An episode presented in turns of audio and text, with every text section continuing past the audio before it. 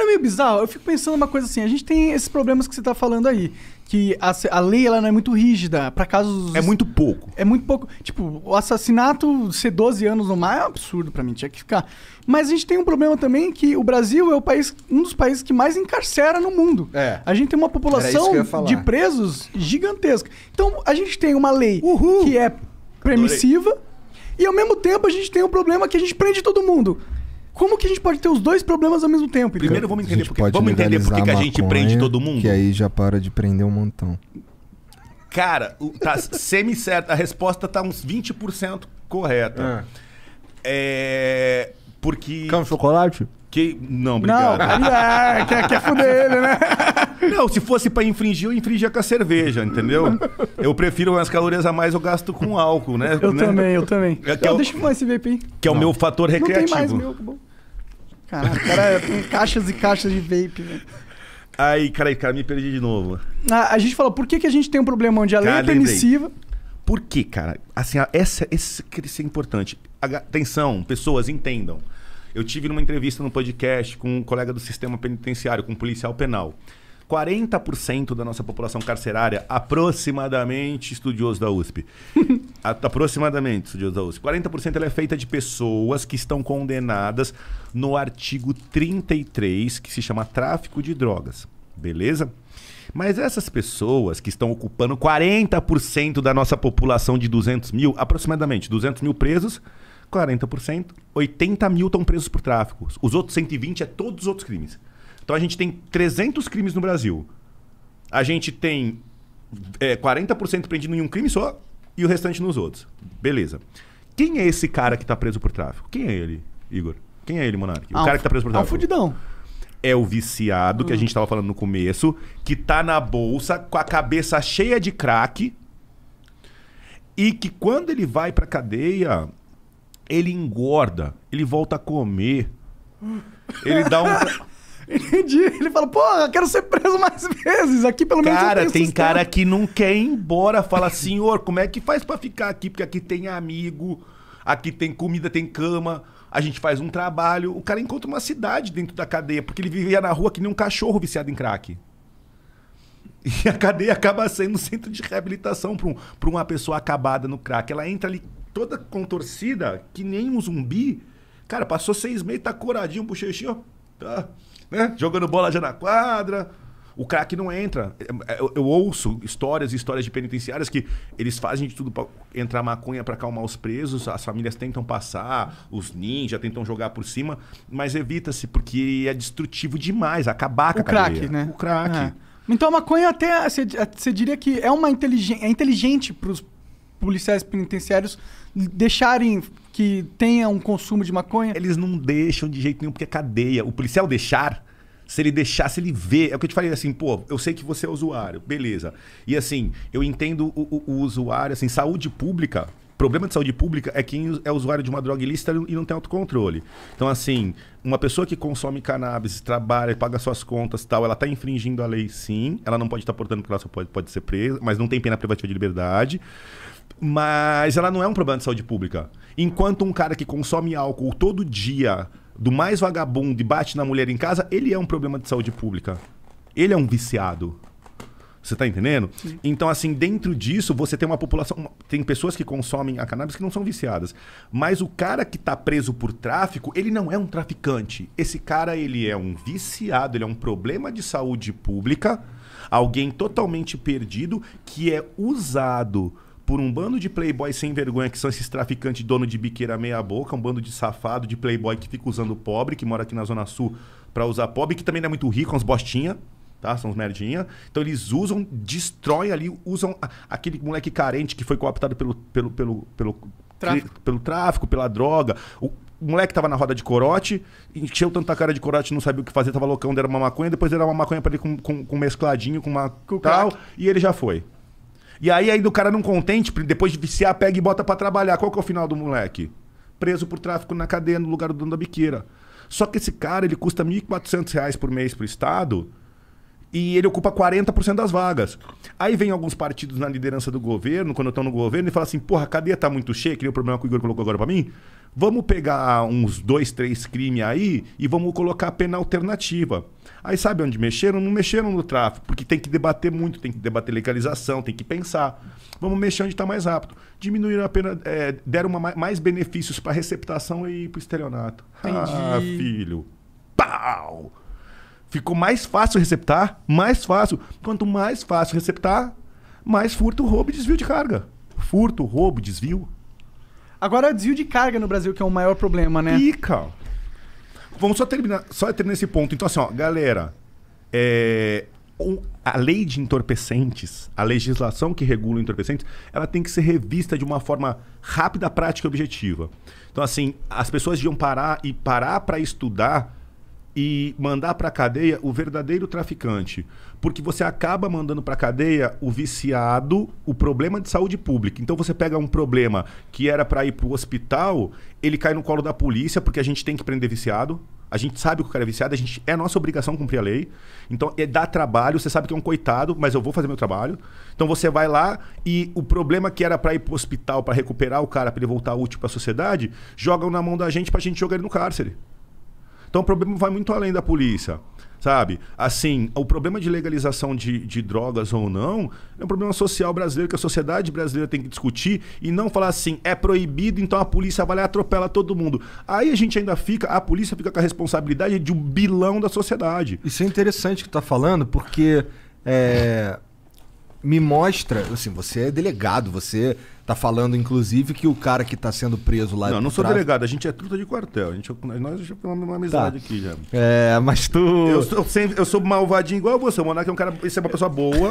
Nós somos pessoas más, Tá. que tentam manipular as pessoas. Tá. Vamos lá. É, mas, pô, tu tava, tu tava falando que o, que o traficante mesmo, na real, é, não é esse moleque que, que vai pro cárcere lá. Então, esse é o otário. esse é o otário. Loki. Isso, isso é É, interessante. a- é quem vai pagar a O conta. morto-vivo. Hum.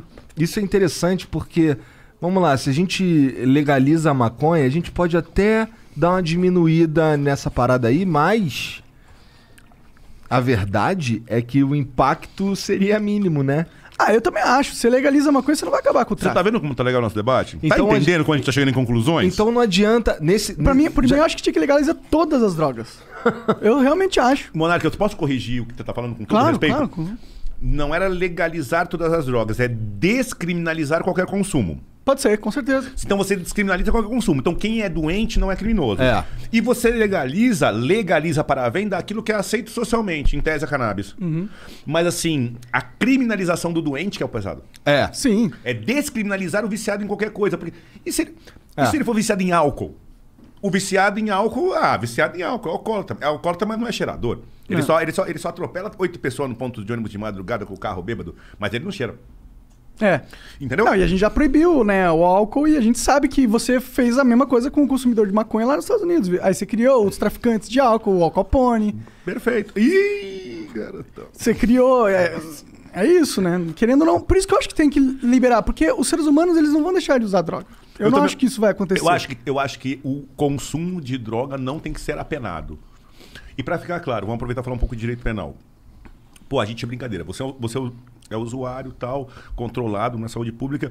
E se você hoje fala, assim, pô, de brincadeira eu vou usar na frente da cunha. Pô, cara, eu ia ficar muito triste. Então, mas qual que é a minha obrigação da lei? Obrigação da lei. A minha obrigação é dar voz de prisão. Pra galera entender, pra ficar claro. Ó, você está preso em nome da lei. Beleza. Só que, quando tiver o processo criminal, pelo porte do entorpecente, o artigo 28 da Lei 11.343, ele não tem mais pena privativa de liberdade. Receptação tem uma pena de cadeia que a pena vai ser trocada por cesta básica. Vai ser trocada. No, no artigo do porte não tem mais tipo de tanto a tantos anos. A primeira pena é uma bronca, admoestação verbal. Já levei essa, inclusive. A segunda pena é prestação de serviço. Entendi. Então você, por ser, por portar maconha, por portar droga para consumo próprio, você nunca mais no Brasil vai ir para a cadeia. Não tem cadeia. Eu não tenho como te prender. Eu ia pegar você, sair daqui, entrar na delegacia, registrar um termo circunstanciado, negocinho. você assinar e você ir embora e tomar uma bronca do juiz, ponto. Por quê? Em momento algum mais eu tenho na legislação brasileira a pena privativa, a cadeia para o usuário. Só que, velho, eu acho que o grande ferida é que aquele cara que tá na ripa, e que em vez de ir no 28 pula por 33, porque ele tá vendendo ali aquela quantidadezinha, tá com aquelas paranga, ele também é uma espécie de saúde pública, usuário doente que está sendo usado pelo cara que quer lucro acima de tudo, entendeu? Então, esse cara que tá fudendo a cadeia. O que tá enchendo o sistema prisional, que tá saturando o sistema prisional, é esse drogado. E esse drogado, esses 40% que entram lá, os cabeça fraca, o craque sai, eles voltam a pensar depois de um tempo, eles voltam a se levantar, eles vão indo. E às vezes ele acaba aprendendo outro crime, ele acaba, ao invés de ser ressocializado, porque a gente tem um problema muito grande com a ressocialização no Brasil, que não acontece. A gente tem um dos maiores índices de reincidência do mundo.